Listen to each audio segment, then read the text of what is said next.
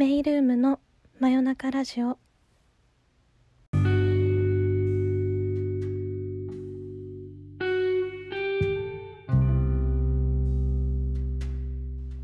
時刻は6月5日の金曜日。22時になりました。こんばんは。メイルームのオーナーのメイです、えー、第2回目となりました、えー、第1回目を聞いてくださった皆様本当にありがとうございます。すごいあのおしゃべりするのが意外と楽しくてですね。あの聞いてくださる方がいるのがすごい嬉しいです。えー、そうですね。最近のお話なんですけど最近結構あの月が綺麗に見える日が多くて夜もすごいお散歩がはかどってしまうんですけどもあの私に対してすごい青色と月のイメージを持ってくださってる方が多いなと思っていて確かに自分でもそのモチーフ的にモチーフのような感じはしてるんですがその意図的にモチーフにしてるというよりかは、まあ、無意識に選択していくうちにあの皆様にイメージとして持ってもらうことが多くなったものだなと思っています。で青青色は結構昔からずっと好きなんですけどもうん多分その幼少期にそうですね赤とかピンクとかのその女性性をこう意識させるような色にあまり惹かれなくてというかむしろ遠ざかりたくてで寒色系にすごい惹かれていくようになりました。うん、で月に関しては本当になんでこんなにあの惹かれるのか自分が知りたいぐらいなんですけどあの月がほんと綺麗に見える日とかもうずっと無意識に見てしまうんですね。でまあその字とか形とか、うん、色とか見た目はもちろん好きなんですけども、まあ、おそらくその生きてきた中での積み重ねであのどんどん好きになっていったものだと思っています、うん、例えばその「万葉集」とかもすごい好きなんですけどやっぱりその今みたいに伝統とか、かりがない人工的な明かりがない時代にあの月明かりとか、まあ、夜その月を月の明かりで歌ってるっていう歌がすごく多くてでそれがすごい美しかったりだとかあと「ムーンライト」っていうアカデミー賞を受賞したすごい好きな映画があるんですけどその映画の表題が「月明かりでお前はブルーに輝く」っていう表題でうんその月明かりというか月と青色っていうのがここでもつながるんですね。で先日「雪国」っていう川端康成の小説を久しぶりに読み返したらその中にもあの似たような描写があって女の耳の凹凸もはっきり影を作るほど月は明るかった深く差し込んで畳が冷たく仰むようであった。っていうなんかその映像を作る人も文章を組み立てる人も無意識に青色と月っていうものがリンクしていってでその無意識にリンクしてるものに私も無意識に 惹かれてしまっているのかなっていうのが昨日あの月を見ながらずっと考えていたことです。以前ちょっと質問にもねいただいていたのであの答えてみました。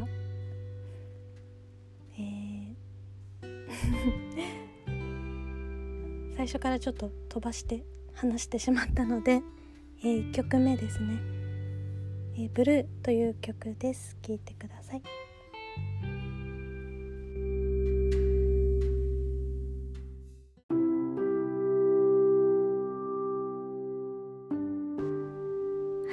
お聴きいただいたのはアーロン・テイラーの「ブルー」という曲でした。さてここからはですねいただいたお便りをご紹介しつつお話ししていこうかなと思います、えー、まず1通目。悲しみの対処法についてメッセージを送ったものです。ありがとうございました。悲しみには2種類あるとは考えたことがなくメイさんの的確な言葉を聞いて胸にスッと入ってきました。心が絡まることが本当に多いのでメイさんのアドバイスを思い出してなんとか前を向いて歩けるように自分なりの方法を見つけようと思います。本当にありがとうございました。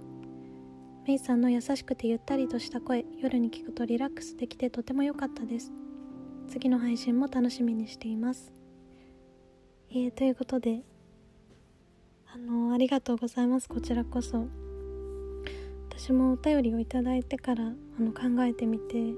あ2種類あるなと思ってそのまま 話してしまったんですけどあのそのように言っていただけて本当に嬉しいです。まあ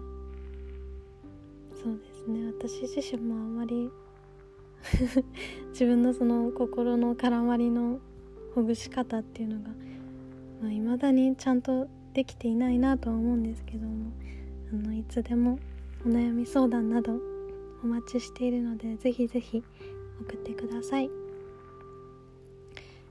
さて、えー、もう1つ目ですね。メイさんのラジオとても落ち着く声で穏やかな気持ちになりました。メイさんの文章や言葉は悲しみを知っているからこそわかる優しさのようなものをいつもいつも感じています。SNS をきっかけにメイさんを知ったのですがセンスのいい人はたくさん見つけられるけれどこんなにも感性が鋭く本物を見る目を持っている方を見つけたのが初めてだったのでとても驚きました。じんわりと胸に刺さるものがありました。SNS との距離感がわからないところがあり悩んでいましたがこのサロンを見つけることができて救われる思いでした。大変な世の中ですがメイさんがいてくれて本当に良かったと日々思っています。質問ではないのですが感謝の気持ちを伝えたかったのでこちらで失礼いたします。えー、ということであのメッセージありがとうございます。すごい読みながらですね私自身あの本当にやっていてよかったなって思ってうん。なんか発信するのはもちろんの私は発信して言葉をこう組み立てて投稿なりしてラジオなりこうやってやってるんですけどもでもそこから何かを受け取るっていうのは本当に受け取ってくださる方の一存というか受け取ってくださる方の感性に全て本当に委ねられているようなものなのであのうん鏡って言ったらおかしいですけど私の悲しみとかその優しさが伝わっているっていうのはこのお便りをくださった方の中に多分似たようなその悲しみだったりあの優しさを持っている方だなって思ったのでうん。なんか本当にあの私の方が救われています。本当にありがとうございます。うん。あまりにちょっと感慨深くあの読ませていただきました。うん。あの本当にやっていてよかったです。いつでも気軽にあのサロンの方でもこちらのお便りの方でもあのコメントをしていただけたら嬉しいです。はいありがとうございます。ということで引き続きですねお便り募集しているのであの感想だったりご意見ご質問などオンラインサロンに公開しているメイルームラジオのメッセージフォームからご自由に送っていただければ幸いです、えー、本日2曲目のご紹介ですね。アイザック・ワディントンの「To the Moon」という曲です。お聴きください。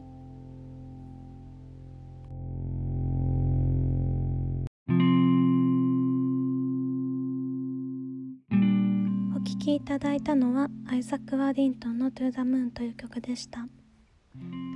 えー、この曲は本当毎晩月を見ながら聴いている曲なんですけども本当に癒される曲ですよね。うんえー、ということで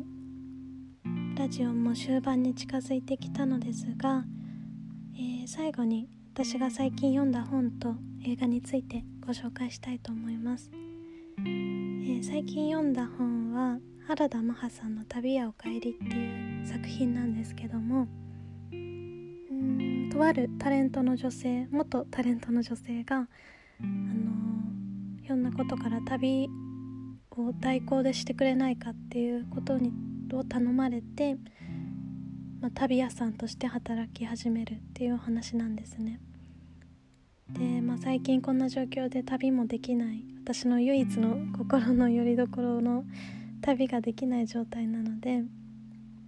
この作品を読みながら本当に心があの旅をできたような感覚ですごいあの楽しい作品でした映画はあのキャッチ・ミー・フユー・キャンっていう結構有名な作品なんですが、えー、レオナルド・ディカプリオが出てるあのレオナルド・ディカプリオがまあ詐欺師ちょっと頭のいい詐欺師の役で結構コメディ調のあの何も考えずに楽しめる作品なので是非よかったら見てみてください、えー、そんな感じで。今回はこの辺りでおしまいにしようかな、えー、次回の放送は6月12日を予定しております、えー、皆様良い夢を。ナビゲーターはメイルームのメイでした。さようなら。